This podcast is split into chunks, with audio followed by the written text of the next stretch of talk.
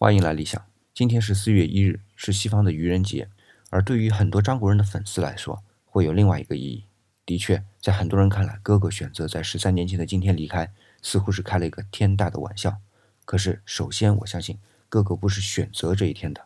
我们都知道，哥哥是得了非常严重的抑郁症，所以情绪失控的时间根本由不得哥哥自己去选择。其次，哥哥的离开时间是在下午六点多，而按照西方愚人节的习俗。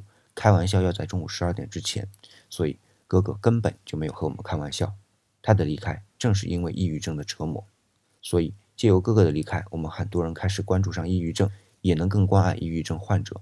虽然说自杀是严重的抑郁症的表现之一，但更多的没那么严重的抑郁症患者，同样也是处于非常痛苦的精神世界中。虽然我们不能很专业的对抑郁症患者进行关爱，然而当我们抱以一颗对他们的理解的心。那就是最好的关爱。